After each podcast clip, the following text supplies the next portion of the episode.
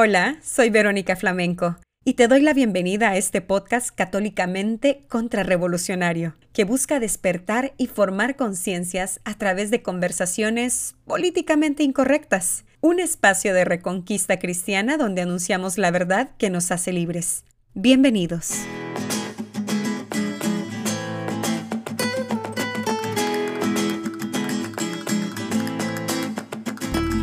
Hace unos, quizá ya casi un mes, yo compartí un Instagram post donde puse, el fin de semana fui por un café con dos chicas con atracción al mismo sexo, que para la gloria de Dios han regresado recientemente al catolicismo, ya se confesaron, van a misa, comulgan, rezan el rosario, llevan una vida casta, tienen un deseo ardiente por agradar, agradar a Dios y salvar sus almas. Están muy emocionadas porque iremos juntas a una misa tradicional.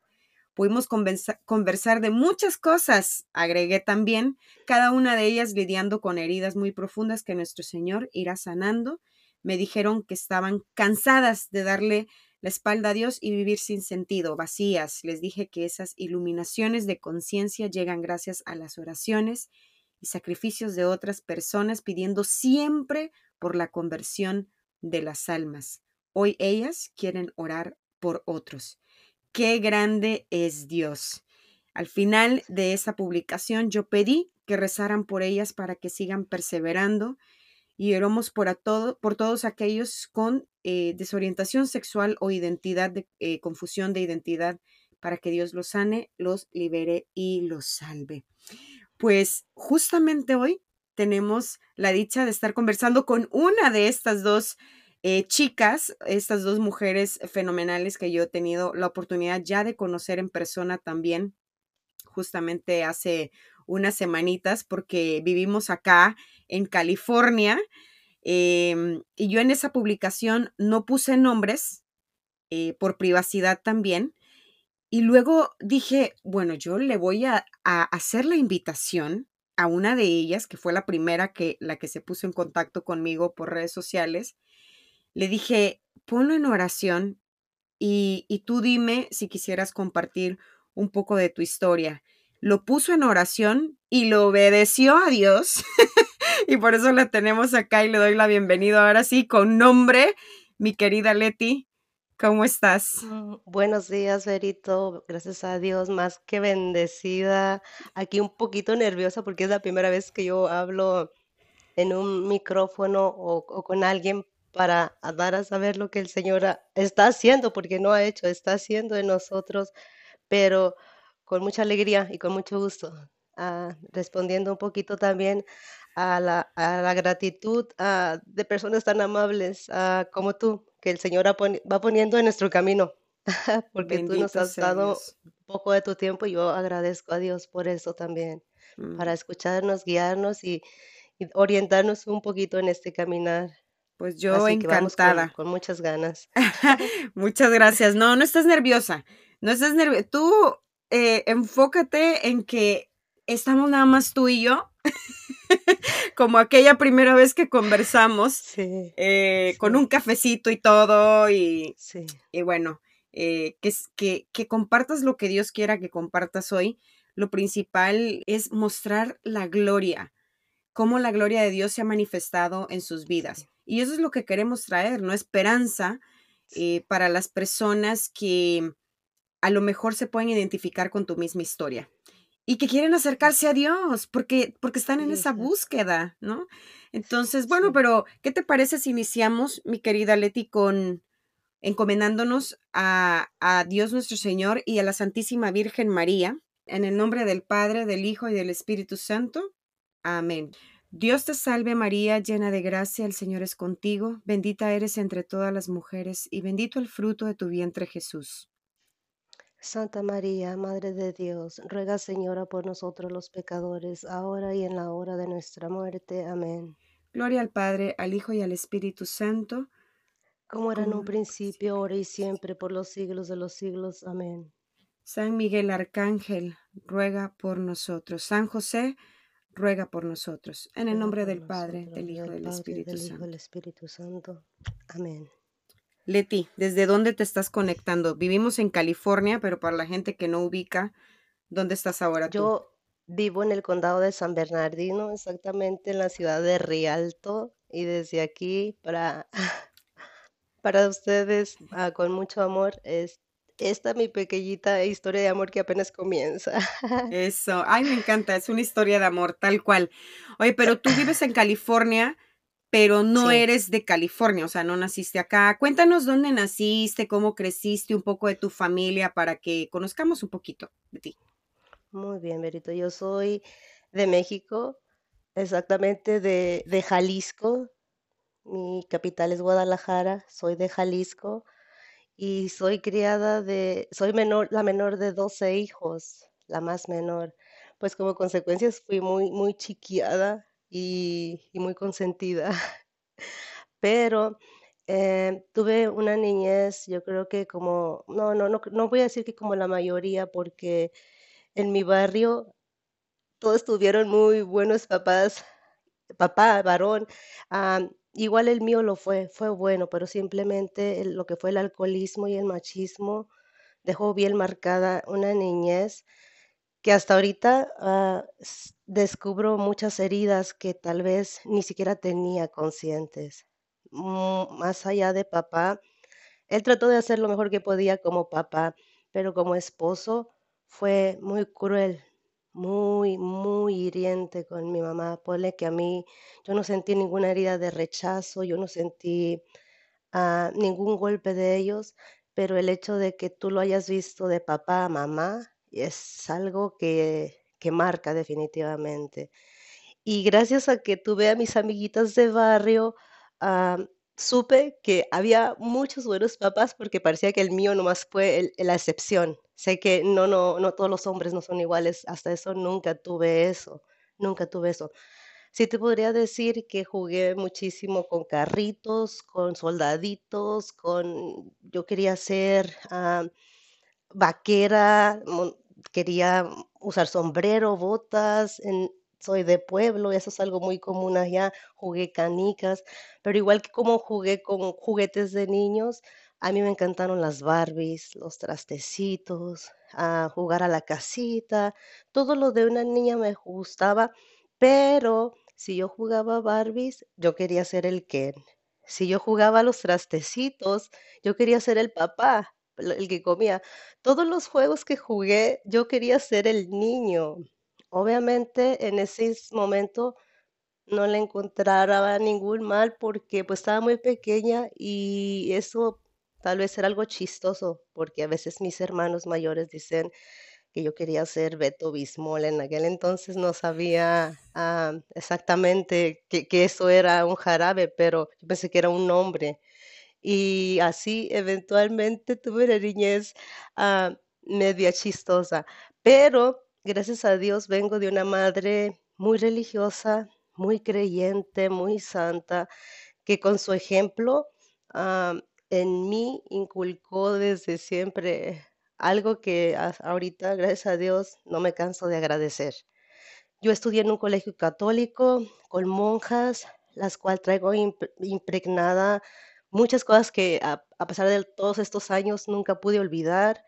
Am, ellas era, era, era un colegio que eran para las carmelitas, nos llevaban a misa.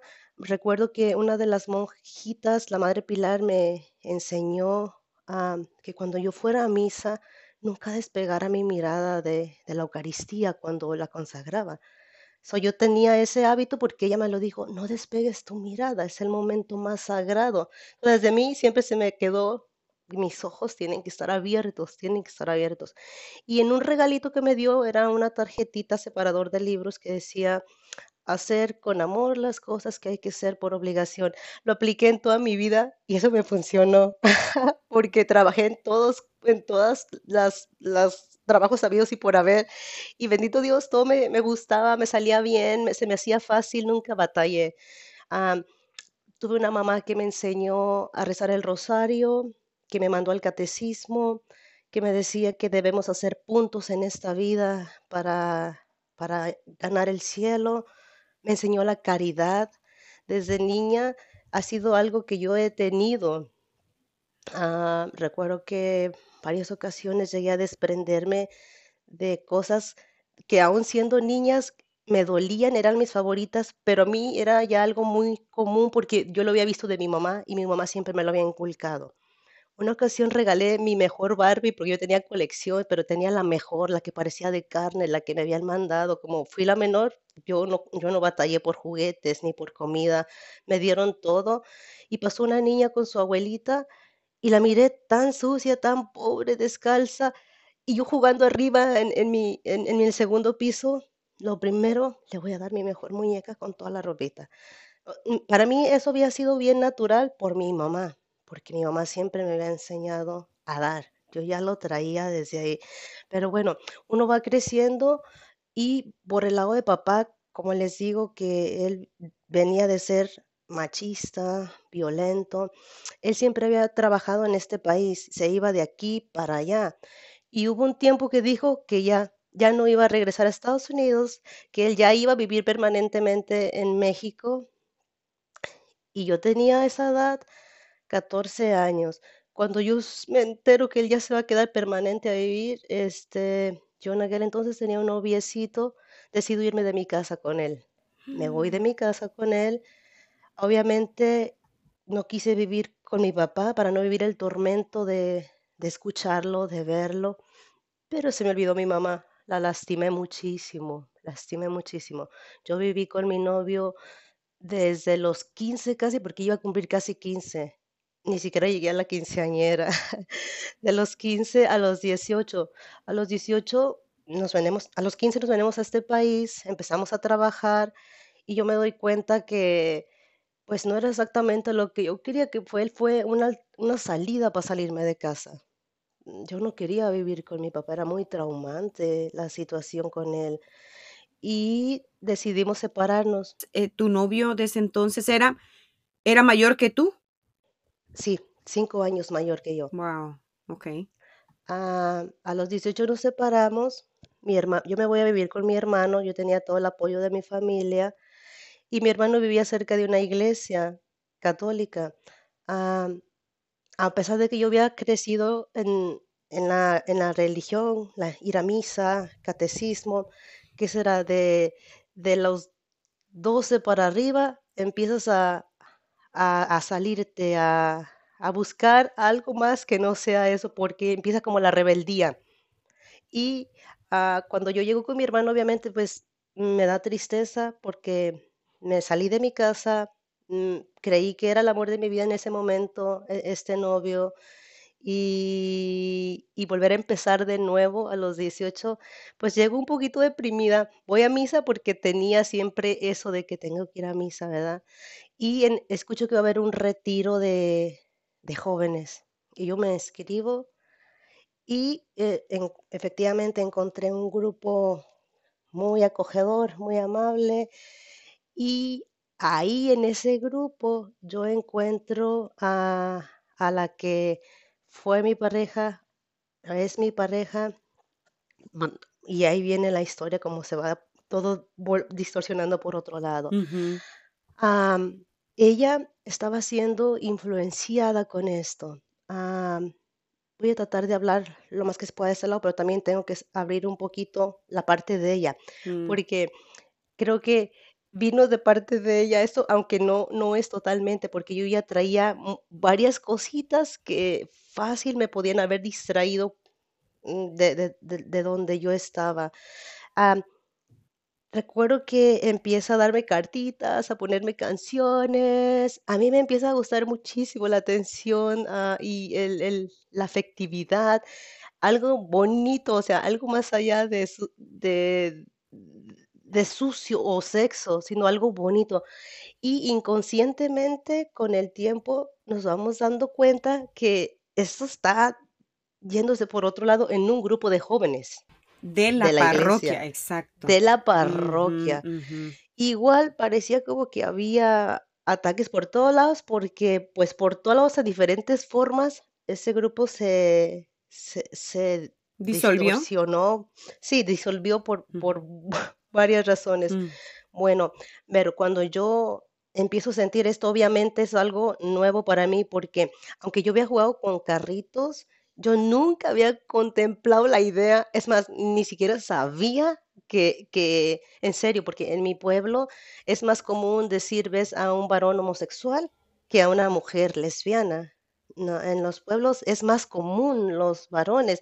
So, yo ni tenía idea por aquí que eso era una opción, Mm, pero llegas a ese país y es algo que poco a poco te van haciendo ver que es normal, no, y no nomás te digo que hacerlo ver que es normal, porque más ahorita en estos tiempos, estamos hablando que, que eso fue ya hace 20 años de cuando ajá. empezamos. ujú, Ahorita ya eso es totalmente normal, pareciera aparentemente, ¿verdad? Exacto. esto es un ataque que, mm, que si nosotros lo batallamos, ahorita ya no es batalla, esto es algo accesible y, y de hecho me comentaba una amiga que le decía a su hijo, ah, le dijo que si su amiguita iba a, a venir a su casa, le dijo, es que no es amiguita, es amiguito. Si ella se quiere sentir niño y, y te, di- te, te das cuenta la dimensión en la que ya estamos viviendo, ¿verdad? Sí, sí, sí, Pero bueno, completamente fuera de la realidad. sí, No, y, y, sí, y como tú dices, o sea, eh, llegas a este país y estás hablando de casi 20 años atrás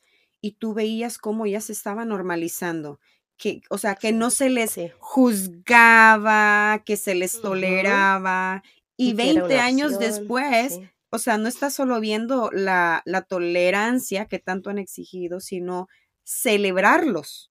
O sea, no solo, sí, no solo sí, acéptenos y tolérennos y sí, ámennos y bueno, y todo lo que se exige, sino ahora nos celebras y ahora lo haces a la fuerza, o sea, o lo haces sí, o te castigamos, casi así, ¿no?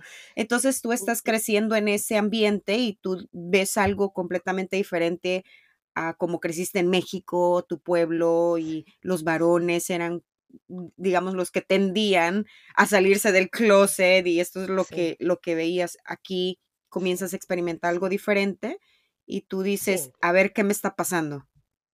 Sí, pero yo en el instante decía, esto me gusta, me gusta. ah, pues sí, los hombres son brutos para besar, me gusta la suavidad. Y duramos un, ¿qué será? Unos 10 meses antes de salirnos del grupo, porque en realidad no, no se pudo estar mucho tiempo. Estando haciendo malas cosas, tenías que salirte. Ah, nos decidimos salir del grupo y seguir haciendo pues nuestras vidas, trabajando y luchando por nuestros sueños según uno y viviendo la vida.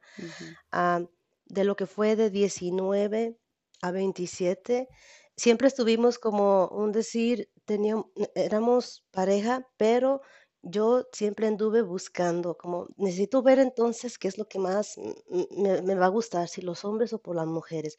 Yo nunca estuve con ella sola. Yo viví am, y por lo mismo que quise, quería buscar mi, lo que yo de verdadmente era y y cometí muchos errores porque llegué a estar con una persona, con otra y otra. Yo yo jugaba constantemente porque yo buscaba que según yo era lo que más me llenaba. En en estos años, ella me esperó siempre ahí, pero yo en en lo que me metía con una personita, otra, o varón, o una niña, iba cayendo poco a poco también en adicciones, como, gracias a Dios nunca probé drogas, pero sí alcohol, ah, mm, jugué muchísimo en el casino, llegué a perder muchísimo dinero, iba haciéndose un vacío tan grande, tan grande, ah, fumaba en exceso, yo de que yo estaba, ah, totalmente por querer descubrir y no querer salir de del clóset, abriendo un hueco más grande. A los 27, más o menos 28, yo digo: "¿Sabes qué? Ah, ya, no puedo, o sea, es esto es mucho. Me voy a quedar con ella", y pues sí, m m mi mamá para ese entonces no sabía nada, mi familia, pues, miraban a Leti entrar y salir, pero, pues, yo ya estaba adulta, nunca pusieron atención exactamente qué estaba pasando conmigo. sí, So, yo decido proponerle a mi parejita que si nos movíamos juntas, y en mi corazón estaba que que era mejor llegar a juicio por una sola persona que seguir haciendo con una y otra y otra, vivir una vida de promiscuidad. Soy yo, según yo, hablo con el Señor y le digo que pues es mejor con ella y que voy a respetarla, que no voy a hacer infiel y que voy a estar con una sola persona, que si voy a ser juzgada, pues va a ser ya nomás por una, porque yo sabía que todo eso me estaba llevando por donde no. Mm, Y, y mi nuestra vida cambia. Nos movemos juntas, nos ponemos a soñar que queremos una casa, que queremos ahorrar, que queremos esto, lo otro. Y en todos estos años uno va buscando cómo llenar sus vacíos en diferentes cosas. Y especialmente cuando te has alejado tanto de Dios. Tantísimo, sí. Mi mamá nunca dejó de, de decirme, ya fuiste a misa, rezaste, cuando yo le digo que, que soy lesbiana supuestamente, y lo digo así porque en aquel entonces eso era el concepto, ¿verdad? Sí, sí. Y, y que voy a vivir con mi pareja, pues para mi mamá fue un dolor muy grande, Wow. muy grande. Yo creo que como eventualmente lo iba a decir años atrás, ninguna de mis hijas me ha hecho llorar tanto, me ha dado tanto dolor como tú. Oh, Y ¿por fuiste la más deseada de mis hijas, porque fui la menor. Dice, por tus hermanos nacían, digamos, las chispoteadas, pero tú fuiste las más deseadas de tu papá y de mí. Y esas palabras y des iban quedándose, son palabras que duelen, que que queman, o sea, según uno entra por uno y sale por otro, pero esas palabras queman en el corazón. Dejan huella, dejan huella. totalmente, totalmente. Sé que mi mamá nunca dejó de orar por mí, porque mi mamá es una persona de oración. bendito Dios, en la vida con con mi pareja, no fuimos de de un apartamentito a una casita, tener nuestros ahorritos, vivir cómodas, a gusto, relajadas, poder darnos nuestros lujitos de vacaciones. Nosotros llegamos a participar, bueno, no participar, o no sé si es o no es participar, ahorita me explicas.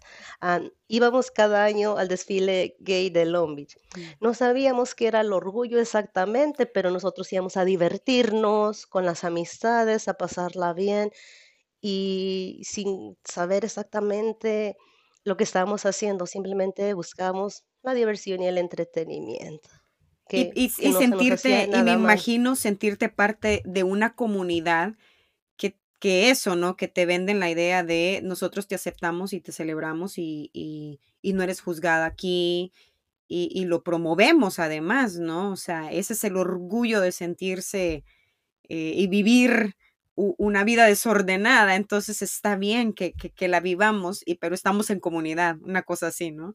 Pero tú no, no sabías como el trasfondo de, de todo este movimiento y de, y de toda la agenda que hay detrás. Exactamente para nada. Para mí se me hacía algo muy noble. eh, de hecho, decía, qué, qué padre que te den acogimiento, ¿verdad? Claro. Bueno, en estos años sí, tratamos de ser buenas personas, de ayudar a la familia, a las personas que podemos ayudar. Tratamos de ya dejar un poquito la fiesta porque vamos creciendo.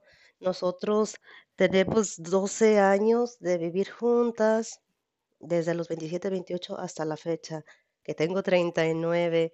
Este, pero igual mi trabajo me voy, me, Voy siempre le había pedido al Señor un trabajito en el que yo estuviera cómoda, en donde ganara bien y que me gustara por todos los aspectos económicos y que los beneficios, y bendito Dios me lo concede, y todo se me va dando, pero, ah, yo no soy feliz. Mi mejor amiga, ahora hablando con ella, me dice: "Ahora entiendo por qué tú nunca podías ser feliz". Decíamos: "Tienes una buena relación, ustedes se la llevan muy bien, económicamente estás bien, tienes tienes tu casa, ¿qué te falta? Perdiste peso, ganaste, o sea, has hecho lo que has querido". Y decía: "Pues, ¿qué le pasa?". Siempre ponía un pretexto, Mm, siempre había un algo que no me llenaba nada, que no era suficiente ni tener, ni perder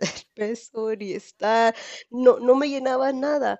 Nosotros creo que por el hecho de haber sido personitas que nos encontramos en la iglesia, mi pareja y yo, siempre tuvimos algo, un, un remordimiento de conciencia, no sé qué sería, un algo que no pudimos ser tan normales como las demás. Sexualmente fuimos muy pasivas, fuimos muy pasivas porque nunca llegamos a encontrar el verdadero sentido o plenitud en, el sexo, porque tal vez no era lo nuestro, pero decíamos, pues bueno, somos mujeres, nosotros somos un poquito más tranquilas que los varones y nunca le dimos importancia. El afecto, el cariño, la atención, ah, era más que suficiente, más que suficiente. En, en mi trabajo me da la oportunidad ah, de, de, de yo poder orar, gritar y tener mis conciertos y, y siempre me, me, me, me cambian de turno en la noche, fueron tres años y para mí fue de que cada vez mi vacío era más grande y decía, pues ya ni siquiera tengo el vicio del casino, porque en verdad con la pandemia como que el Señor se llevó muchas cosas. No sé, sé que no caí más bajo porque yo creo que yo tenía siempre la oración de una madre y, de personitas que están pidiendo por la conversión de las almas. Ah, mi vacío era más grande, era más grande. Yo constantemente, sí, yo tenía luchas por dentro, ah, de decir, bueno, Señor, si, si no te gusta lo que soy, si no te gusta lo que soy, ¿por qué no me cambias? La mente, el corazón, el sentir que tengo. Y le decía, sabes, en realidad lo único que quisiera es estar en paz contigo, en gracia contigo, comulgar, confesarme y que nos dejaras vivir en paz, que nos dejaras vivir en paz. Pero era un clamor así como en como yo había conocido del Señor, cuando yo ya estaba más vacía y seca, yo, yo iba al Santísimo cuando tenía oportunidad. Y en el Santísimo, como la monjita me había enseñado, mirarlo, llenarme, me sentía con un alma triste porque sabía que Él estaba ahí, pero era incapaz de ir al domingo a misa y recibirlo. Claro. Estaba Y incompleta. lo anhelabas. Lo anhelaba, verdad Anhelabas sí. recibir a Cristo Eucaristía porque tú tenías claro de que, Sí, que, que Jesús en cuerpo, sangre, alma, divinidad está ahí. En, es la Eucaristía misma, es Cristo mismo.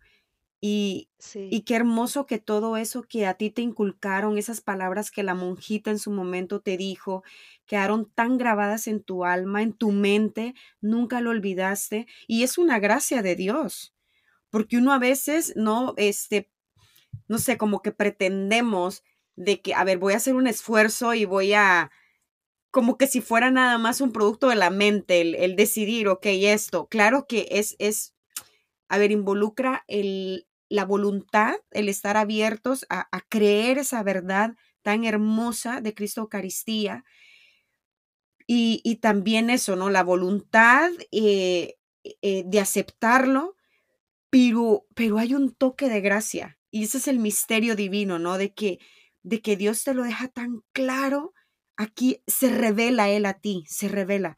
Y cómo, y cómo Dios nuestro Señor, bueno, según lo que cuentas, o sea, puedo ver de que Dios te lo reveló desde muy chiquita. O sea, porque lo creíste, ahí- estaba. Obviamente por nuestras mismas rebeldías y por nuestros pecados y nuestras tendencias nos alejamos, pero pero Dios seguía presente en tu vida y pues así Él nos sigue nos sigue buscando, ¿no? Nos sigue buscando hasta que nosotros decidimos nuevamente regresar a Él. Em, y nada más decirle a la gente que a lo mejor ahorita te está escuchando y está pensando, mira lo que dijo, este, que en el, en el grupo de la parroquia es donde este, se fue a perder. Yo por eso no me gustan los grupos parroquiales y de jóvenes, porque capaz que alguien sale, ¿no? Con esta, con esta excusa. Por eso es mejor no ir a, los- a la, a la parroquia y a las comunidades. No, es que no todo es así. Y además no es de que digamos, en la iglesia te estaban diciendo que hicieras eso, obviamente, ¿no? Sino, este, y aparte, aparte, tú es, bueno, más adelante vamos a ver, eh, vamos a platicar un poco de estos contrastes que has ido viendo, porque cuando tú regresas a la iglesia también ves cosas diferentes. De hecho, tú me hiciste algunas preguntas de que, pero ¿por qué ha cambiado esto? ¿Por qué ya no existe lo otro, no? Entonces, en los, en los últimos años, la, la decadencia en, en cuestión de, de formación, pues ha, ido avanzando lastimosamente. O sea, la gente, eh, y todos, incluida yo, muchos hemos crecido sin, formación, ¿no? Sino ya en, en, vida adulta que hemos tomado la decisión y ahora con tantos medios para podernos formar, decir, quiero aprender de mi fe y quiero instruirme y quiero conocerte, Dios, porque y quiero conocer más sobre, sobre las enseñanzas de la iglesia y, de, sobre mi fe. Em, pero bueno, nuevamente, no necesariamente porque, ay, fui al grupo de la parroquia y ahí es donde está la perdición. Claro que no. Eh, justamente porque Cristo, Eucaristía, está presente, es donde más el demonio intenta atacar. Por eso vemos también la caída de tantos sacerdotes, pobrecitos, hay que rezar por ellos, ¿no? Este, que, que ellos mismos, ¿no? Eh, tenemos tantos casos de sacerdotes con orientación al mismo sexo y que han cometido actos terribles también. Em, hay que rezar por esos, por esos curas, hay que rezar por la santificación de, todos nosotros y, y, que, y que regresemos a Cristo Eucaristía. Y eso es justamente lo que te estaba llamando a ti. Y lo que no te dejaba vivir en paz era la conciencia nuevamente, porque es la voz de Dios que te está que te está diciendo y la naturaleza misma que te reclama, esto es, estás actuando contra tu misma naturaleza. No es, estás violando leyes naturales, leyes divinas. Leti, a, eh, vas a, adoración eucarística, entonces. Sí, yo, yo, yo, yo de vez en cuando iba porque sabía de, de, de lo que era la presencia del Señor y o sea, de vez en cuando yo ponía alabanzas o prédicas, quieras o no, era una forma de llenar este vacío. Y mira, ahorita rapidito en lo que dices de, que si alguien pensara de, de que en los grupos de la iglesia se dan, sí, pero la diferencia es de que si, como por ejemplo, yo venía ya con una fe infundida desde niña, mi pareja, ella no. Mm. Y gracias a este tiempecito de la iglesia, fue diferencia, porque a ella le creó un temor. Gracias a Dios que ella, a diferencia de mí, ha sido muy tranquila, demasiado, sin tener una fe tan grande, ha sido alguien ah, que no fue loca, que no se alocó, que no, no su vacío no lo dejó caer en, en, adicciones o, o probando, no probando.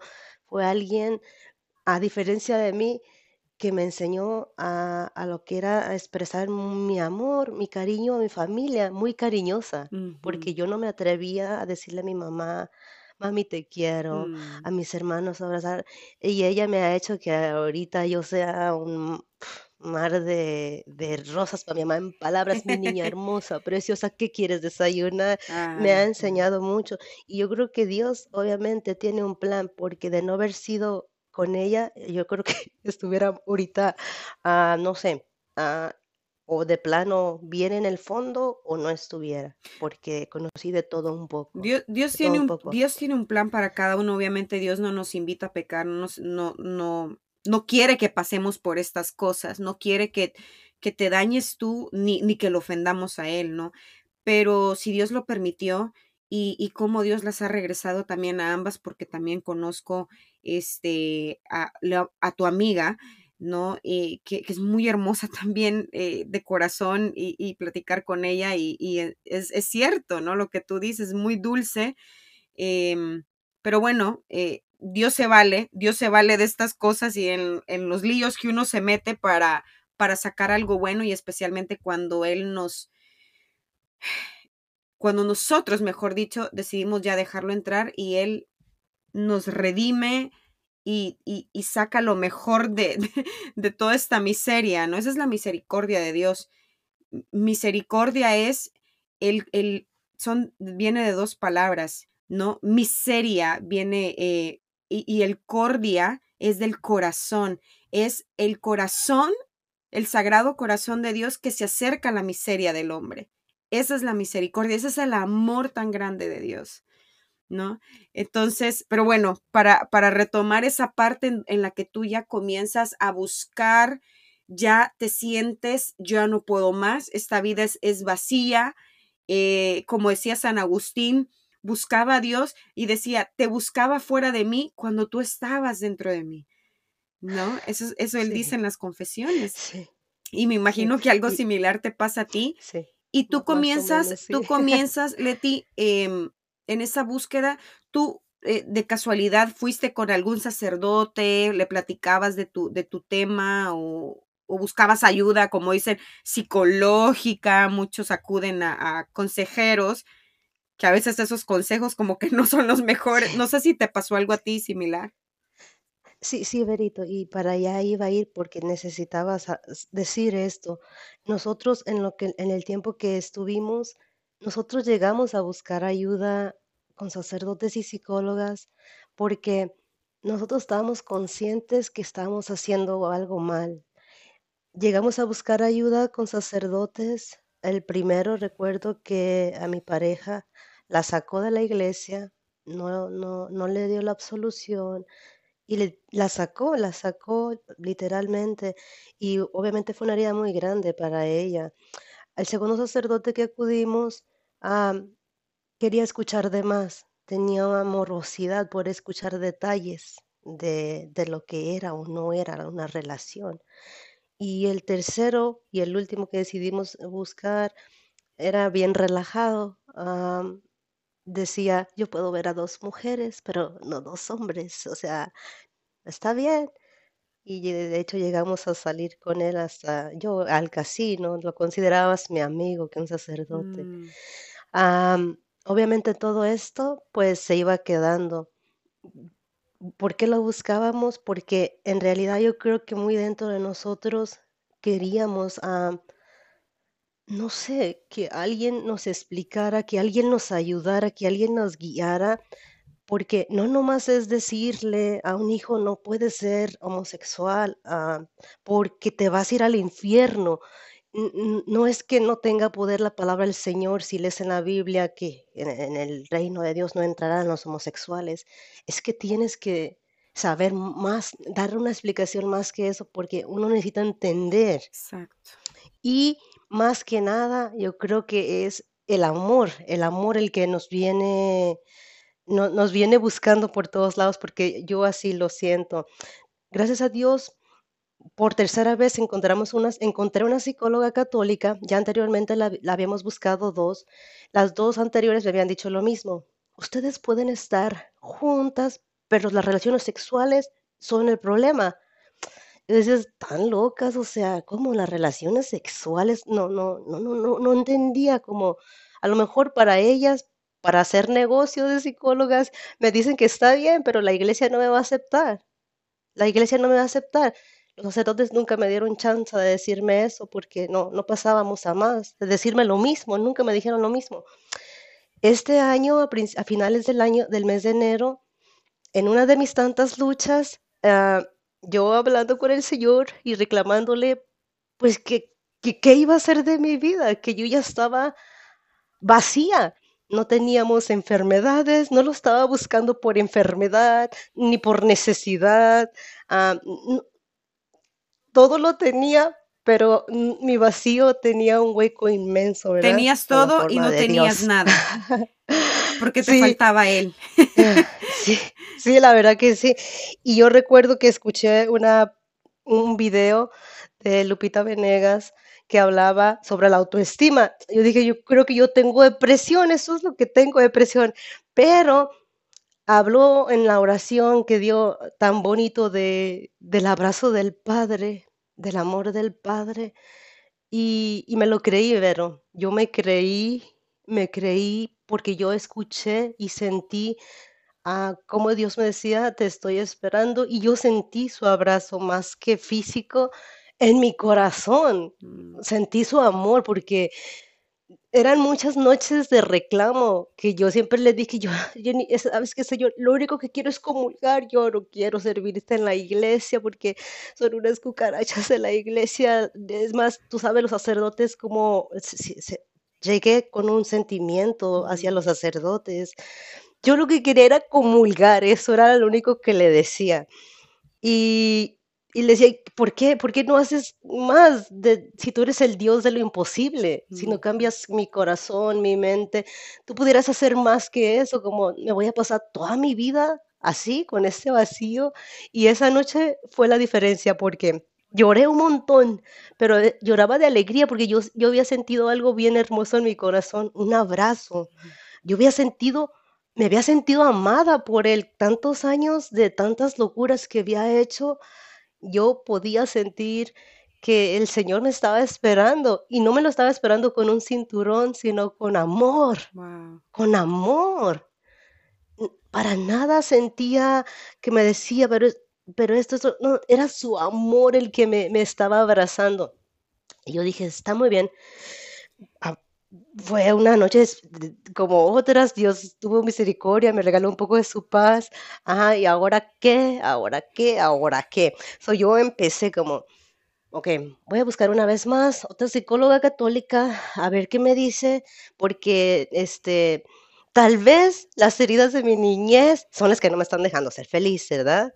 Porque no es que Dios nos, haya aparecido y te haya dicho tienes que hacer esto. No, o sea, ya tuviste uh, una probadita. Ah, ok, vamos, mija, ahora tu parte, tu parte. Y dije, voy a ir con una psicóloga, tal vez sanando buscando las heridas de mi niñez, me voy a dar cuenta ah, y me va a ayudar. So, llego con la psicóloga, según yo buscando ayuda por otra razón, pero lo primero que le digo, no soy feliz porque no tengo a Dios. Y me dice, ah, creí que no querías hablar ah, de religión.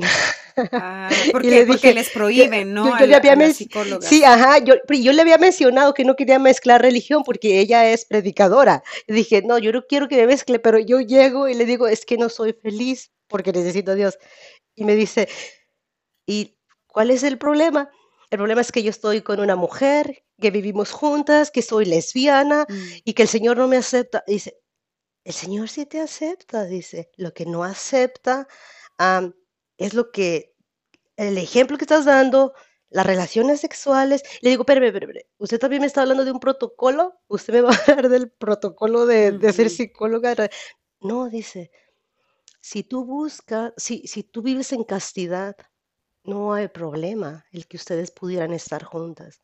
Le digo, eso quisiera escucharlo de un sacerdote. De alguien de la iglesia. Y me dijo, si te consigo un sacerdote que te confiese, ustedes estarían dispuestas a entregar su sexualidad, estuvieran dispuestas a vivir en castidad. Y yo sin pensarlo, sí, mm. sí, claro que sí. Yo no le había preguntado a mi pareja, yo se lo contesté. Y me dijo, yo puedo ponerlas en contacto con un sacerdote. Para eso me acogió, me animó, me incitó a que vamos, tienen que dar el paso, pues que era necesario la confesión, la comunión, pero pues hasta ahí quedaba la hora que uno había pagado por el servicio de, la psicóloga. Pero yo estaba como, ¿y qué más, Señor? Como, ok, voy a esperar que, me mande el sacerdote, pero y por el mientras, y por el mientras, y por mm. el mientras, o sea, ah, pues el Señor ha sido bien dulce conmigo, ha sido súper amoroso. Ah, creo que me ha estado guiando poco a poco porque ha estado haciendo cosas que dices, son mucha casualidad para ser realidad, pero yo diría que esto es todo gracias de Dios, que, que, el Señor, ah, uff, como siempre desde que fui con la primera ah, personita, yo tenía como, tengo que, pre, tengo que, no sé, ¿qué sigue? ¿Qué sigue? ¿Verdad? ¿Qué sigue? No me confesé con ese sacerdote, no lo he llegado a conocer, no lo conocí, mejor dicho, porque no me podía aguantar. Ella quería que me esperara hasta después de, resurrección, después de la Pascua. Yo, dice, yo decía, no, no, no, no, no, no, yo tengo que confesarme, yo tengo que resucitar con el Señor. O sea, yo, yo, yo, a mí me entró eso. Cuando Para mañana es tarde, dijiste. O sea, yo, anduve buscando. Ok, antes de, de empezar a buscar, mi mamá me llega me llega ya con un, estado de salud un poquito deteriorado por la edad. Mi mamá me tuvo como a los 42 años o mi mamá ya es mayor, fui la menor de 12 y me toca cuidar de ella. Y cuando yo le digo que ma, algo está pasando, este, nosotros queremos dar la vuelta, ya no podemos, necesitamos al Señor en nuestra vida, pues para mi mamá fue como, eh, eh, eso es lo que está orando, como tú como Santa Mónica, tus lágrimas no fueron de balde. El Señor ha escuchado las oraciones de, de muchas personas que han pedido por la conversión de, de hijos y tu llanto, Madre, todo tu sacrificio por esta hija, vuelvo para atrás, pero no sé cómo hacerle, no va a ser fácil, ahorita no le digas nada a mis hermanos, por favor, no le digas a nadie, porque en realidad, pues venimos todas desnutridas y como, ¿qué sigue? o sea, ¿qué sigue? ¿Vamos a ir a misa o, qué rezamos? Y yo decía eso, ¿qué sigue? ¿Qué sigue? Pero el Señor se ha encargado solito de, ponerme qué sigue, porque me ha puesto personitas como tú, sacerdotes tan lindos, que me han estado abrazando, guiando, acogiendo y no precisamente dándome por mi lado, sino con, las cosas que son. Para mí hablar de la castidad y, escuchar de la castidad, mis amistades dirían, eso es imposible, ah, ¿cómo? pero cuando lo haces con amor y por amor, es, más fácil. No te voy a decir que es fácil, pero es más fácil. La lucha es más fácil cuando es llevada con amor. y con la ayuda de Dios, porque, porque el Espíritu Santo es la fuerza, ¿no? De, que, te va, eso, que te va guiando y, es la acción del espíritu, la, porque el hacer el bien es, es una inspiración de Dios, no es una acción del Espíritu Santo. Sí, la verdad que por nuestras propias fuerzas no creo que fuera posible nada, pero pues con Dios todo, la verdad, todo. Cuando llego a la confesión, mi mamá ya un poquito recuperándose después de estar hospitalizada. Digo, mamá, tengo que confesarme, yo, yo quisiera ah, llegar a la Semana Santa confesada, tengo que confesarme, pero pues también me da miedo ir con un sacerdote y contarle esta historia o mis pecados y que me vaya a salir con algo, porque había un poquito de temor, eh, porque pues ya veníamos un poquito ah, traumadas por sacerdotes pues no sé, con pensamientos más, más laxos, más liberales. Ah, sí, de todo, pues, o, nos van a correr otra vez, o me parece que está bien, no de un extremo a otro. Tú, tú, por ejemplo, este, para, para aclarar ahí, tú cuando, cuando ibas con estos sacerdotes, bueno, unos que te salían de un extremo súper liberal, tú en tus adentros, ¿qué era lo que, qué era lo que buscabas? ¿Qué querías escuchar? Que te dijeran, esto está mal, vive en castidad, esto es lo que la iglesia te pide, este, el, el, si tienes la atracción al mismo sexo, bueno, cárgalo como una cruz, vive tu vida en pureza, sí, adelante, el Señor te va a recibir, la iglesia te, te va a recibir porque te ama y te quiere santa. ¿Eso querías escuchar o querías escuchar, por ejemplo, mira, tienes este conflicto en, en tu interior, pero Dios te ama y claro que lo puedes recibir y puedes seguir viviendo tu vida eh, como la has vivido hasta ahorita? ¿Qué era lo que buscabas tú en tu interior? Creo que lo que yo estaba buscando, que me dieran un camino de vivir en gracia con Dios, que me lo explicaran. el hecho que a mí me digan, oye, ustedes pueden estar juntas, pero serían capaces de entregar su sexualidad, serían capaces de vivir en castidad. Y esto es, es, es proponerme un camino como por ejemplo, yo no, no pude estar sin el Señor, yo no pude estar sin el Señor, yo quería estar con Él, a la vez sabía que, que yo amaba a esta persona, pero fíjate, Verito, muchas personas dirán, es que, ¿sabes qué? No pueden estar. El ejemplo, o sea, entiendo la familia tradicional, pero sé que Dios se encargará eventualmente de acomodarnos nuestros sentimientos, nuestro amor, nuestra forma de querernos, ah, porque nosotros hemos puesto primero a Él en nuestra vida. Yo no voy a decirle al Señor, yo le digo, Señor, si es tu voluntad, permíteme envejecer con ella, pero si no es tu voluntad, que sea lo que tú quieras porque yo ahorita ya no, ya, ya no, ya no tengo control de mí, ya me di cuenta que yo no sé tomar decisiones, tú, tú mandas, tú, tú eres el capitán. O sea, tú... Yo quería que... perdón, entonces tú ahorita lo que, o sea, ustedes tienen ahora una, una relación como de hermanas. O sea, y son, y son literalmente eso, son hermanas en Cristo. Este, Sí, pues no sé si exactamente de hermanas, lo que sí te puedo decir es de que ah, yo la sigo amando y siento que él me ama igual, pero ya este es un amor más limpio, más puro que el amor que uno cree que se tiene cuando es pareja. De hecho, una de las razones de los, de los días de enero que yo tuve mi, mi, mi encuentro, mi, mi primer choquecito con el Señor de amor, era pensar en ella. Yo decía, yo digo que yo amo mucho a mi pareja, pero el estilo de vida que llevamos la estoy llevando al infierno, mm, la estoy llevando al infierno. wow, Yo quisiera que, que ella se salvara. A lo mejor en el momento no pensaba, yo voy a salvarme, pero yo sí quiero que se salve mi mamá, mi papá, mis hermanos, los seres queridos. Yo quería y pensaba y me dolía pensar que el estilo de vida que llevamos ah, la condenaba, que yo no quería que ella se condenara. Ah, en el momento, nuestras familias, ah, yo, tengo familia más de, de, mi lado que eran religiosas, o sea, que, que pertenecen a la iglesia y siempre sentía como, Señor, yo no quiero ser parte de la iglesia, yo no quiero ser parte de la iglesia, son bien chismosas, son bien juzgonas, hipócritas.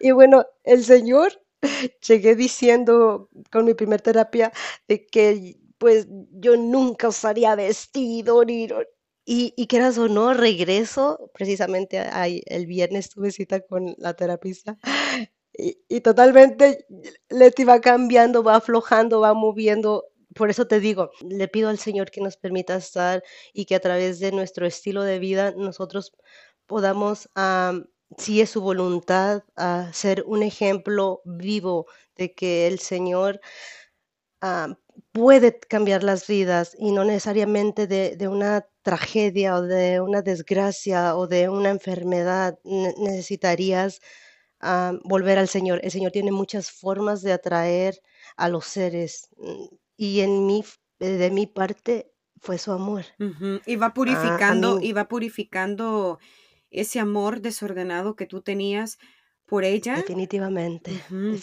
Lo ha definitivamente, ido ordenando definitivamente. y, y- Siento que la amo más y mejor, más y porque la amas en Cristo, porque hay una Sí, libertad en ese amor. sí, Y como tú sí, dijiste, ¿no? Eh, es que no hay acto más grande de amor que desear la salvación de la otra alma.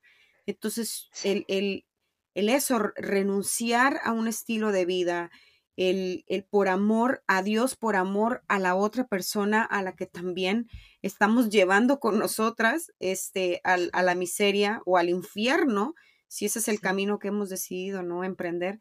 Entonces, el, el amar es eso, el amar es renunciar, el amar es sacrificarnos, el amar es desear y, y procurar el bien del- de la otra persona. Y eso es lo que tú estás intentando hacer, porque gracias también a esa apertura que tú tuviste, ella también este, ha regresado al Señor, sí, ¿no? Y, y ambas están en este caminar ahora de amam, queremos amar más a Cristo, lo, lo, lo queremos conocer más, queremos entregarnos más y esa disponibilidad de, de corazón es lo que Dios está, sí, es lo que está permitiendo que Dios vaya moldeándolas y les va a ir mostrando, yo estoy segura y por eso eh, vamos a seguir orando por, por ti y, y por, por ella, no sé si, si puedo decir el nombre, sí. Claro que sí, por Anita. Claro Anita, que sí, Anita. por Leti y por Anita, para que el Señor les siga guiando. Este, tienen, tienen un- unos meses, un, dos, dos meses más o menos, dos, tres meses, que han iniciado este camino y que es maravilloso, ¿no? Y que van a ir aprendiendo eh, junto con todos nosotros, porque todos vamos aprendiendo eh, en este caminar, ¿no? Pero es lo Sí, principal, que sigan perseverando y que sigan dejando que el Señor actúe en sus vidas, esa docilidad, ¿no? De espíritu, así como la Virgen María, dar ese fiat, ese hágase, Señor, sí, hágase en mí según tu palabra, según sea tu voluntad, Padre mío. Y, sí. y eso es lo, lo principal. Pero bueno, m- si, si, si podemos regresar un poquito a ese momento en el que tú vas ya entonces a la confesión, encuentras un buen sacerdote, te confiesas. sí. Yo en, en la Semana Santa, ya ves que hay confesiones en varias parroquias tratan de ver confesiones. Yo empiezo a buscar, a buscar, porque yo no podía esperarme. Este, y mi mamá me dice, le digo, mamá, vamos a, San Bernardino, la catedral de San Bernardino. ah, escuché que van a haber confesiones ahí. Y vamos y nos toca esperar hasta como las nueve de la noche porque estaba súper lleno el padre. Y aparte que el padre se tardaba bastante. Y cuando llego, le empiezo a decir al padre, padre, yo soy lesbiana, y, pero yo ya me cansé. Y, y el padre se empieza a agarrar la cabeza y a- era un padre tan hermoso, tan lindo y tan chistoso también, igual que yo, yo creo. Este, me empieza a escuchar y, y yo dije, me va a sacar. Le empiezo a decir mis pecados de tantos años, porque en realidad fueron más de 15 años que yo no regresaba al confesionario. Wow. Y el padre con tanto amor me dice, si tú te arrepientes, si tú estás dispuesta a entregarle la castidad al Señor, yo te confieso, yo las confieso. ¿Dónde está tu pareja? No vino porque tiene miedo. ¿Cómo que no vino porque tiene miedo? Padre, sí es que tiene miedo, es que usted los sacerdotes. Y dice, está bien, yo voy a hacer una cita que venga a confesarse, pero no, no, no digas de los sacerdotes, mejor ora, no sientas resentimiento con ellos, ora por ellos. Mm. Y, y el Señor poco a poquito me ha ido transformando ese sentimiento contra los sacerdotes porque ah, ahora los veo y, y los amo tanto y, y rezo tanto por ellos porque yo sé que ellos tienen luchas grandísimas, que no por, por uno que haya estado en lucha, ah, van a ser que todos, hay muchos sacerdotes santos que están dispuestos a ayudar, a apoyar y a, a brindarte la ayuda que uno necesita para acercarte al Señor Así para es. acercarte al Señor. So, me confieso, salgo a la confesión. Mi mamá se había metido primero que yo. El padre me dijo, sabes que vas a cuidar de tu madre, ¿verdad? Sabes que, que vas a cuidar de tu madre. Y el padre no hablaba español, un, un español fluyente, era un padre ah, de Indonesia. Mm. decía, tu mamá es la que entró primero que tú. Y yo, sí, vas a cuidar de ella, ¿lo sabes? Eh, Y, y lo voy a hacer con lo mejor que pueda, padre. Se lo, se lo- le doy mi palabra que voy a hacer lo mejor que pueda para cuidarla, le digo. Mi mamá llega en el momento justo exacto cuando nos es- ne- necesitamos. A principios de enero pasó eso, el 14 de febrero yo miré a la psicóloga, para marzo yo ya estaba con ya, la, la confesión apenas apenititas, pero antes, anteriormente de esto, como mi mamá ya estaba aquí, el rosario, la misa, la oración en mi casa ya había llegado, porque Mm. mi mamá estaba aquí. Mm. Y nosotros ya junto con ella y mi mamá con esta noticia, ah, olvídate, a mi mamá de cuenta que le dijeron, "Mm, vas a tener brincolín en tu casa, mi niña chiquita. Este, ah, este era su melo mole, como decimos los de Jalisco. Le encantó, ahora sí ya rezar el rosario con alguien, a hacer la coronilla de la misericordia, leer la Biblia, nos apuntamos a estudio bíblico de una iglesia, fuimos a, a- es- es- estamos yendo en, ahora en el mes de mayo a rezar el rosario a la Santísima Virgen María, a ofrecerle flores, vamos a misa a las 5 de la tarde siempre que es posible. So, mi mamá con nosotros estamos engordándonos en el Espíritu Santo, en el Señor, porque nos está alimentando. Mm. Para, para, para mí, el llenarme, el, el asistir más a la iglesia, este, nunca había creído que podía ser tan, vivo, tan llenador. Eh, el primer padre me, impuso como penitencia leer el Evangelio del día antes de acostarme y nunca había dado me había dado cuenta que la palabra de Dios tenía tanta vida. Ah, yo había leído pasajes de la Biblia, pero en mis luchas del día a día, el Señor siempre me respondía en la noche en el Evangelio y leer la palabra era como si yo estuviera comiendo algo muy sabroso para mi alma. Yo no había descubierto nunca que cerrando mis ojos podía encontrarlo él adentro, adentro, que, que mi comunicación, mi, mi estado con él venía de adentro. De verdad que no, no.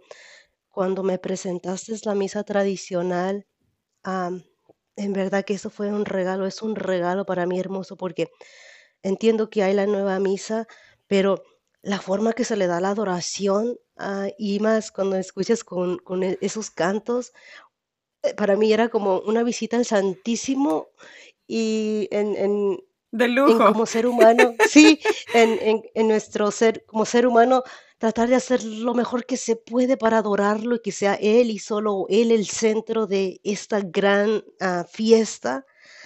Y la música, las alabanzas, decía, "Ah, no puedo creerlo, esto es un pastel perfecto, riquísimo de comerse suavecito, como me encantaría ir todos los días, pero no, no se puede, El no se cielo, el cielo. puede. Claro que Sí, eh, Dios en su infinita misericordia está presente en cada una de las misas, en cada misa, porque viene a nosotros a través de la Eucaristía. Él se vuelve a encarnar ahí, ¿no? Se hace presente. Eh, pero, pero como tú lo, lo has dicho también, o sea, en, la, en la misa en latín, yo creo que podemos experimentar eso, ¿no? De que todo el centro es Cristo todo, el hecho de que, de que el sacerdote eh, esté viendo a Cristo todo el tiempo.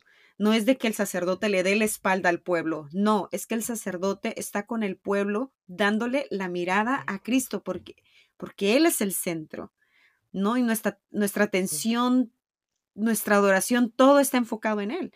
Y eso es lo que, lo que se puede llegar a experimentar. Y qué bonito que, que ahorita lo mencionas, porque no hace mucho fue que que decidimos ir, ¿no? Yo les hice la sí, invitación. ¿Tú nunca sí. habías escuchado antes acerca de la misa tradicional? Ni sabía que existía, la verdad. Pues yo ahorita apenas regreso y tan solo la misa nueva, regular, que uno va, Sí, pues yo también ya estoy bien sorprendida de muchas cosas, pues como ah, hay muchas cosas que han cambiado, Dios mío, son 15 años que definitivamente estuve lejos, pero definitivamente la misa tradicional es hermosísima, ah, hermosísima, es algo que me llenó muchísimo el corazón y que definitivamente tengo que buscar, una parroquia que esté un poco más cerca para ir más seguido, si se pudiera cada 8 días, ¿por qué no? Pero me encantaría volver a ir a esa por el coro tan hermoso, no sé, es estaba hermosa esa ceremonia, sí, sí, fue algo muy lindo, Sí, y saber, y saber mucho. eso, ¿no? Que se le está dando a Dios lo que Él merece. Porque, Sí, porque la Santa Misa es el santo sacrificio de nuestro Señor para traernos la salvación, para darnos vida, vida en abundancia. Esa es la Santa Misa. Entonces, de hecho, cuando, no sé si has escuchado las palabras de- del sacerdote cuando está en, este, en el acto de consagración y dice, es justo y necesario, pero eso es clave, es justo y necesario, es un acto de justicia darle a Dios lo que Él merece, ¿no? Y es darle sí, todo lo mejor. El, el hecho de que tú digas, wow, los, los, los cantos gregorianos, por ejemplo, no es es que es hermoso porque también te toca a ti el alma, porque escuchas y, sí, y dices, esto es un, esto es un coro de ángeles, ¿no? Eh, porque es hermoso, pero ni siquiera es tanto por el hecho de que te haga sentir bonito, que es un efecto hermoso, ¿no? Pero es el hecho de que, Señor, tú mereces esto, porque tú le has dado estos dones a estos seres que te están alabando, que te están sí, cantando así, y tú nos has dado dones a nosotros que te venimos a ofrecer. Ese es el ofrecimiento. Y nos venimos a entregar a ti y te estamos dando lo mejor que nos has dado para darte sí, la adoración que vos te mereces, Señor. Esto es lo que, sí, esto es lo, y es lo menos que te podemos dar. ¿no? sí, Y con ese mismo espíritu, eh, pues cuando regresamos a la misa, a la misa nueva que se le llama, ¿no? Es, la- es la misa que se conoce desde no hace mucho, 60 años más o menos. Bueno, pero si ya experimentamos esto, ya sabemos que, que la misa es para Dios, porque es un ofrecimiento para sí, Dios, eh, es una adoración completa para Él. Bueno, entonces vamos ya con esa disponibilidad. Yo imagino que ahora tú regresas a misa y y, bueno, la, la, la genuflexión, el, el cómo te hincas, el cómo lo sí, adoras, el cómo estás enfocada, eh, no te estás fijando tanto en el, en el que el, el tío del coro como canta, Sí, la señora aquí distraída, o sea, eh, decir, Señor, tú eres el centro, tú eres el centro, Padre, y te quiero amar, alabar, adorar, glorificar, Señor Jesús. Eh, busca primero el reino de Dios y su justicia divina y lo demás por añadidura viene y, y lo que viene por añadidura es, es gozarte en todo esto que tú también viviste en, en, la, en la misa en latín. Y, y, algo muy curioso también, no sé si quieras comentarle a la gente, que cuando nos, porque fuimos con Anita también, Anita vino, este, y bueno, ya quedamos de llegar a, la, a la, iglesia donde, donde fuimos a vivir la Santa Misa, y llega Vero, y, que, y llego con qué? con un velo, llegaste con un regalito. Con un velo para cada una. Sí, un, velo para cada quien. Y aunque ya me habías explicado lo que era el velo, para mí había sido como, si el velo es pureza, yo creo que yo todavía estoy en proceso, todavía hay muchas cosas que limpiar, muchas cosas que limpiar. Pero cuando me puse a hacer Google, digo, es que también es reverencia, es respeto, eh, y, se me hizo tan lindo pensar en eso, como lo, para mí era más suave a, aplicarlo así, porque digo, yo todavía no me siento pura, yo, yo sé que ya soy hija tuya, o sea, ah, volví a nacer y volví a nacer como princesa del Señor, ¿verdad? Pero me costaba pensar y, ha sido cosas bien bonitas, mira, como yo decía, ojalá Dios quiera y que cuando sea grande sea como Verito, este, porque ya soy grande, ¿verdad? Porque el hecho de habernos dado el velo y habernos dado cositas tan, tan pequeñas pero tan grandes para uno, son cosas que nos hace falta como católicos, cristianos, hermanos, una mano, un oído, el tiempo que eh, nos dedicaste llevándonos a misa, eso significa muchísimo. Dios quiera yo pueda hacerlo con alguien más un día ah, y yo pueda pagar el tiempo que tú nos has dado. Ah, hace falta mucho uh, personitas como tú, pero para que nos tiendan la mano, nos, nos, nos aclaren He tenido muchas preguntas, muchas dudas, me has ayudado muchísimo en muchas cosas y el Señor se ha encargado que de una manera u otra irme respondiendo porque pues no, no más es que eh, es una persona, el Señor tiene diversidad y me dice no te preocupes, no te preocupes, eh, no es con el valor ni con la fuerza, sino solo con mi espíritu. Y así es como nos hemos estado guiando. Toda, toda la gloria sea para Dios y la, y la única razón por la cual estoy mencionando estas, estos encuentros o comentarle a la gente cómo, este, cómo estuvimos en comunicación, porque nos vimos, porque fuimos a misa y todo, no es para aquí decir, ay, mira, ver lo que hizo. No, para nada, para nada. Y toda la gloria, todo lo que tú estás diciendo, este, sea toda la gloria para Dios, porque yo lo hago con amor, este, porque yo en su momento también, cuando yo regresé a la iglesia, Dios me puso gente maravillosa también. Somos el cuerpo místico de Cristo, la iglesia. Entonces, esa, esa, el ayudarnos unos a otros, eh, acogernos, el, el guiarnos, ¿no? Y, y, bueno, que, que, Dios nos vaya poniendo personas también que, que nos vayan guiando hacia Él, eh, no hacia la persona en sí, ¿verdad? Porque las personas podemos decepcionar.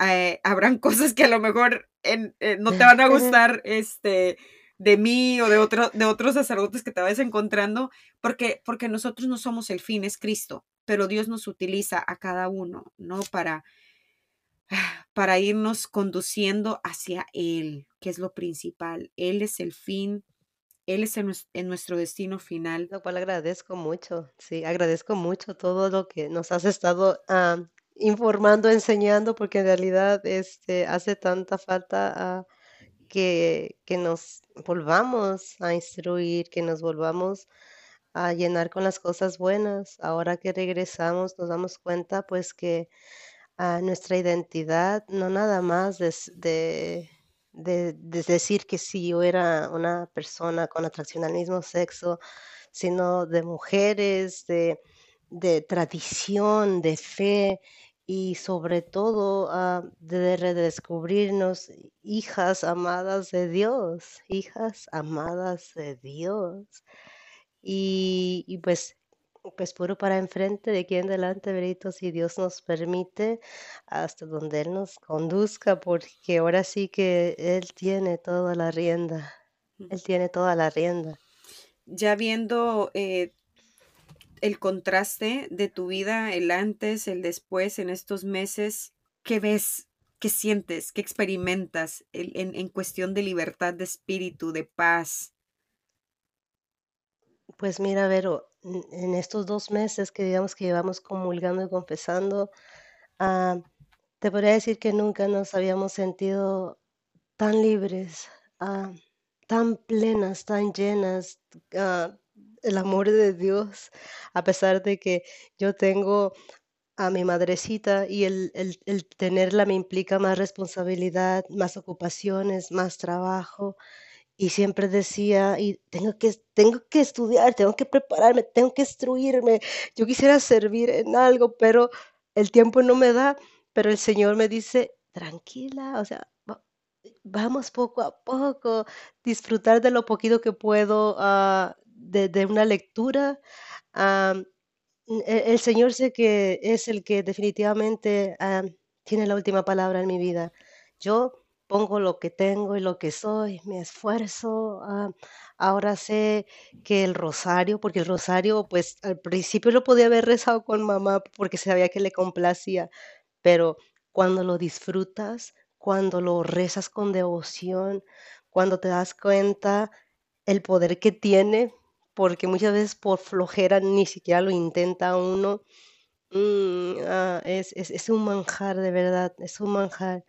Nosotros actualmente eh, vamos, asistimos a misa, rezamos el rosario ah, y yo creo que vamos a, a estarnos acoplando algún grupo, algún ministerio donde el Señor nos vaya enviando, porque yo, yo sé que yo necesito estar unida a Él, y más ahorita que, que tengo hambre, que tengo sed, que, que el Señor tan ricamente ah, me ha estado llenando, tan suave, tan cariñoso, tan caballeroso. No, no puedo parar, no me puedo encerrar, no me puedo quedar aquí. Así que junto con mi madre vamos misionando. Si, si, si vamos, por ejemplo, este fin de semana tuvimos un retiro de Pentecostés ayer en la mañana y en la noche fue una vigilia. Y la verdad, ah, pues mi mamá es, es lo de ella y nosotros ya junto con ella somos tres loquitas para el Señor, yo creo.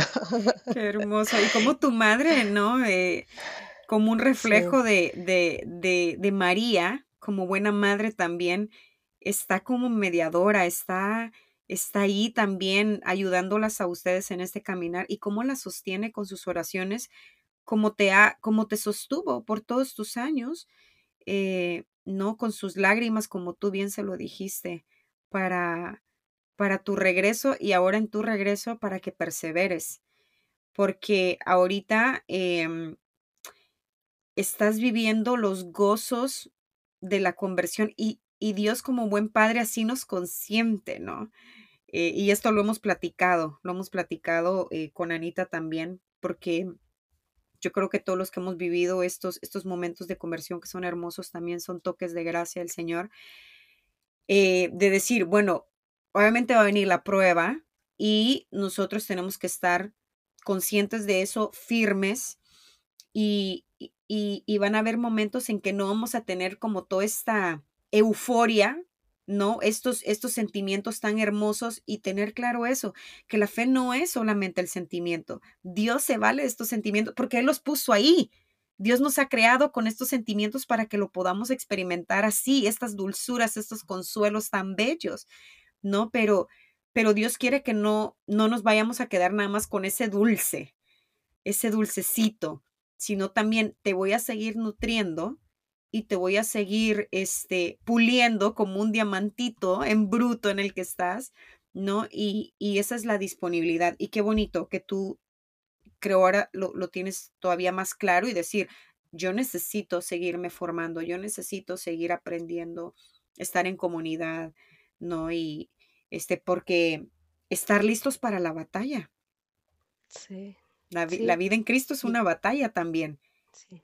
Sí, y, lo entiendo porque sé que cuando se pule un diamante también hay momentos de dolor, de fuego, y le pido al Señor que siempre nos tenga en sus manos, que llene nuestro corazón de su amor, de su espíritu y que nos permita estar siempre ante sus ojos, igualitamente la Virgencita María, este siempre ha estado conmigo. Y a través de mi madre yo la he visto y mi madre, si, si alguien para mí fue más fácil ah, mirar o hablar, fue a Nuestra Señora, la Virgencita, porque como yo la figura paterna la tuve muy ruda, muy cruel, la Virgencita María ah, fue alguien que para mí fue más fácil llevar en todos estos años y sé que sin, sin la intercesión de ella, sin su amor, sin su acobijo, hubieran sido las cosas muy diferentes. Ah, mi Madre María ha sido, yo creo que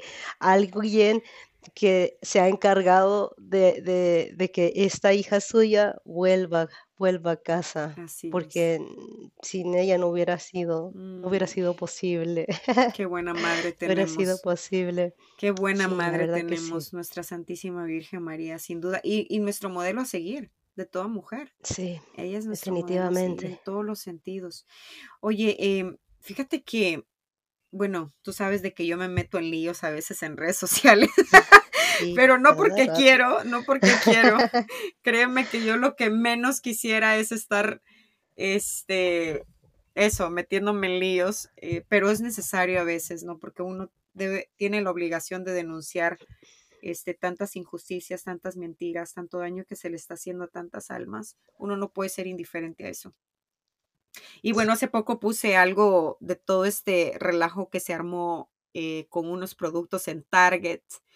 Y, a, causa de eso tuve mensajes de, de, personitas, ¿no? Que apoyan todo esto y, y que me escribieron, ¿no? Y dentro de estas personas me escribe una, una chica bastante joven que al final creo que me terminó bloqueando, este, pero ella compartió mi post y me, y me etiquetó para que yo viera lo que ella había puesto y puso de que, bueno, personas como yo que promovían el odio, que, que ojalá yo me instruyera para que conociera todo lo del movimiento LGTBQ y que, y que, y que yo como, como católica fanática, pues estoy inculcando odio contra estas personas. Entonces, yo me tomé el tiempo de contestarle este, le mandé un mensajito privado, no, no se lo hizo público, sino se lo hice este, privado. Y luego la invité para que siguiera mi página. Y le dije, yo voy a estar compartiendo unos testimonios, como el tuyo, Leti. Le dije, yo voy a estar compartiendo unos testimonios de, de personas católicas que, que también están viviendo en una vida este, de, castidad y que me, encantaría que tú escucharas también esos testimonios. Y ya luego me puso de que, te lo voy a leer por acá más o menos, dice, en el fondo de mi alma sé que lo que apoyo, o más bien lo que muchos somos, me pone porque ella, ella eh, tenía en su biografía también que era lesbiana, no está mal, me puso. No voy a seguir tu página porque no me interesa ver las cosas que compartes como el odio a la comunidad LGTBQ, a las feministas, entre otras. Ojalá tu plataforma me puso la usaras para difundir amor a las personas tal y como son, sin importar su género ni orientación sexual. Y ya este me puso de que me podía compartir cosas para que yo aprendiera más de la comunidad LGTBQ y le, dije yo de que por supuesto que no odio a las personas LGTB, al contrario, las amo tanto que por eso le puse deseo su bien. Eh, nada, nada más cerré diciéndole que iba a rezar por ella y, que, que, me compartiera lo que ella tuviera, que yo estaba, claro, que quiero, quiero, quiero aprender, quiero ver, a ver. Eh, eh, obviamente yo ya he, leído muchísimo em, acerca de estos movimientos y yo sé lo que ella me va a, compartir, porque eso es, eso es lo que por cuatro años te meten también en las universidades, así que ya escuela graduada estoy de todo lo que, de lo que el, el, movimiento LGTBQ promueve en todos los sentidos, así que no necesito, digamos, más escuela en eso, de la que ya me dieron a la fuerza, pero bueno, eh, ¿tú qué le dirías a una personita así? Porque yo me imagino en su momento, este, hay, hay para callar la conciencia y, como afirmar o justificar el, estilo de vida en el que se está en su momento. se puede llegar a creer es que esto es lo correcto, esto es, o sea, Dios me dio esto porque así me quiere, porque así soy, así me hizo, esto no es pecado, esto no es un mal, pero estás tan convencida de eso eh, y de que ese es el amor, además, ¿no? Porque también se distorsiona que es el amor. ¿Tú qué le dices a una persona que está empecinada en, en creer que está viviendo en lo correcto y que ese es el amor y que eso es lo que Dios quiere para esta persona? Especialmente a una mujer. ¿Qué, le podrías decir tú? Mm, mira, Berito, yo me he hecho esta pregunta como, y de ahora en adelante, Señor, ¿cómo voy a, cómo voy a actuar? ¿Cómo voy a hacer? ¿Qué voy a decirles? he conocido muchas personitas, amistades, y sé que es bien diferente cuando uno trae un poco de fe, un poco de creencia a cuando alguien no la tiene.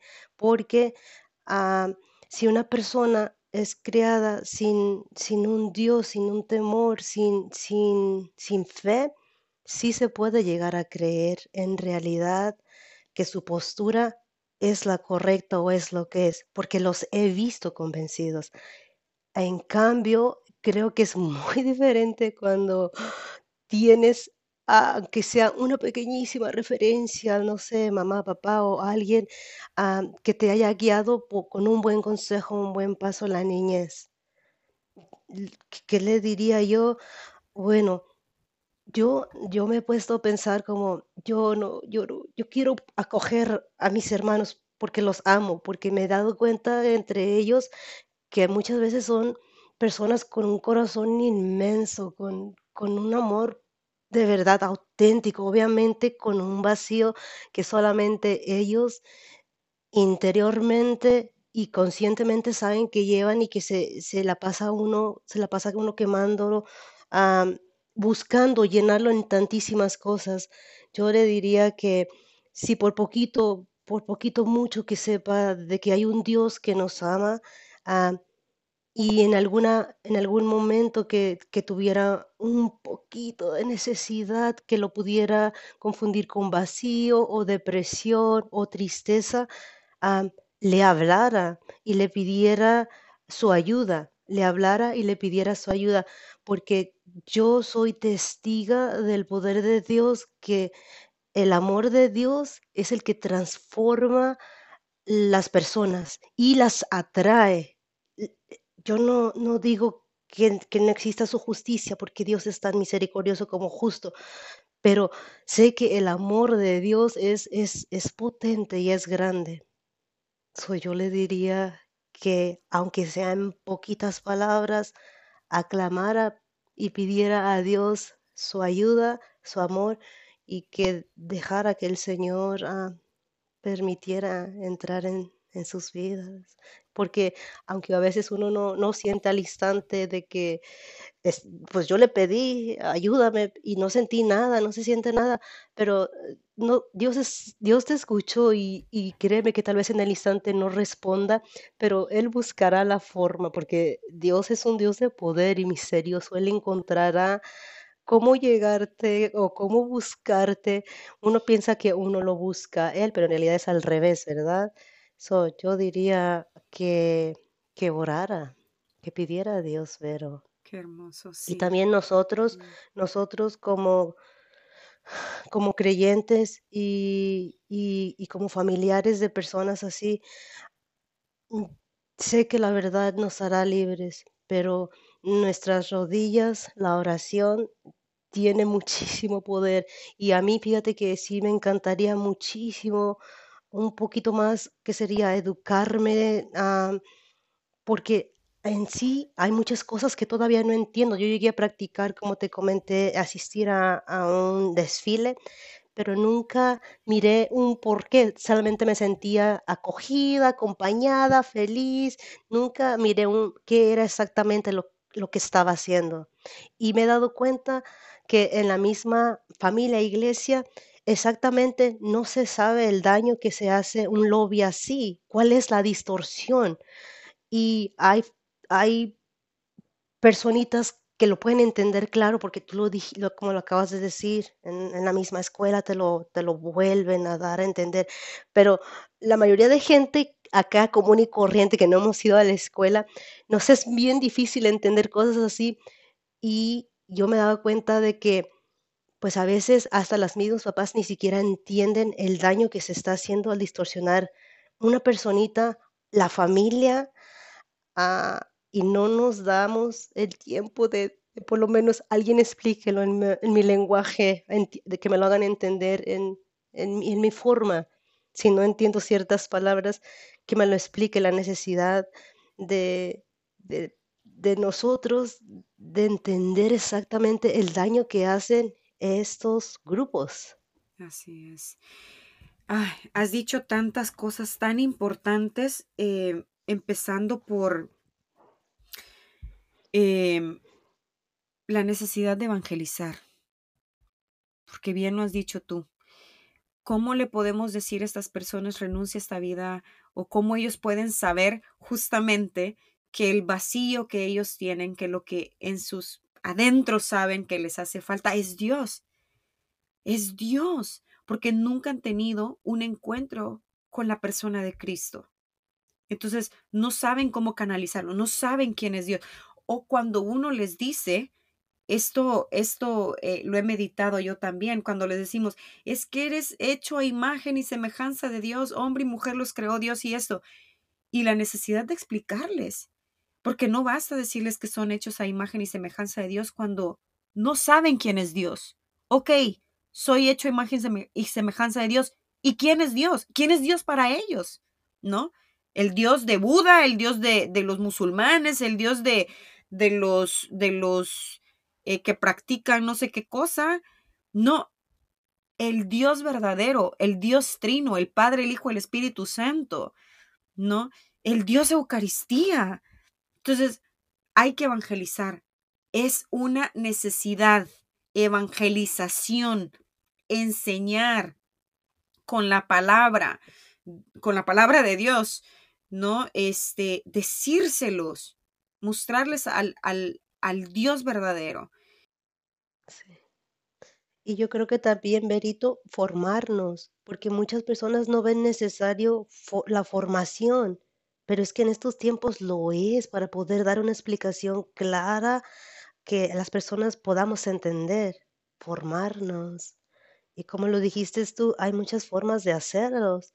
Y obviamente las personas que ya evangelizan como tú, ah, no dejar de orar por ustedes, porque aunque ustedes digan que es poco, en realidad lo que están haciendo es mucho. Yo te conocí a ti a través de otra evangelizadora por, por estos medios. Y cuántos sacerdotes que están en la lucha, como el padre Javier, que a través de, de estos medios nos forma, nos evangeliza, ¿verdad? No más que a veces ocupamos un poquito más la traducción todavía en un lenguaje más apaisanado. pero sí, pero es, es necesario que nos formemos. Tengo familia que es de la iglesia, pero que en realidad es más novena tras novena tras novena en Rosario, que formación, que, que más que una emoción y sentimiento, una verdadera entrega al Señor, un verdadero amor Mm, que no nomás sea la emoción del momento. Claro, porque fe y razón van de la mano, ¿verdad? Tú quieres razonar y, y, Dios para eso te dio la inteligencia. La inteligencia tiene un propósito. La inteligencia tiene el propósito de llegar a la verdad. Y a la verdad se llega a través del, razonamiento. ¿No? Tú estás meditando, tú piensas, tú reflexionas, es en la búsqueda, la búsqueda, ¿no? Hasta que llegas a esa verdad y la verdad es Cristo. Él lo dijo, yo soy la verdad, camino, verdad y vida. Y la voluntad Dios nos la dio para escogerlo, para escoger el bien. Y el bien es Él. ¿No? Por eso somos seres libres, para escogerlo a Él. Eh, esos son los fines de, las, de la, lo que se le llaman las facultades, ¿no? Para el ser humano. Dios te dotó de razón, y de voluntad, pero para que lo escogieras a él la voluntad y la razón para que, para que eh, descubrieras la verdad, la verdad que te libera, que te saca de la esclavitud, ¿no? Y, esa es la, importancia de la formación, qué bueno que lo mencionaste.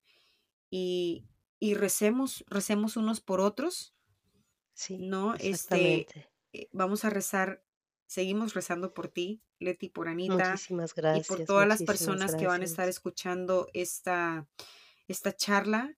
Que Dios nuestro Señor toque sus corazones, que a través de cualquier palabrita, cualquier cosa que, que se haya compartido acá, pues también hayan más almas que, que vuelvan, que regresen a su amor, ¿no?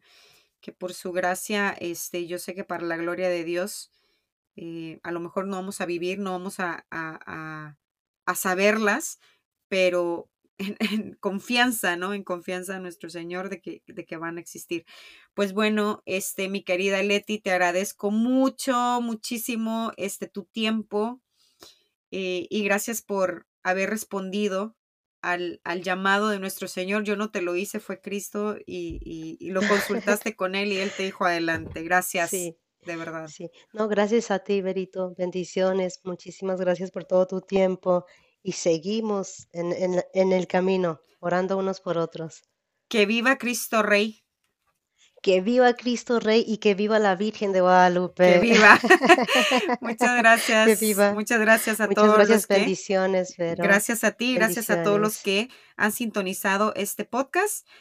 Los invito a que lo compartan y que llevemos la buena nueva a todas las almas. Que Dios los bendiga. Un abrazo. Hasta la próxima.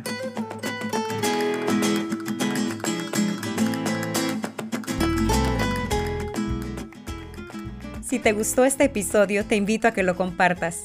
También puedes dejar tus comentarios en Spotify, Apple o Amazon. En el nombre de Dios, vamos hacia adelante. Hasta la próxima.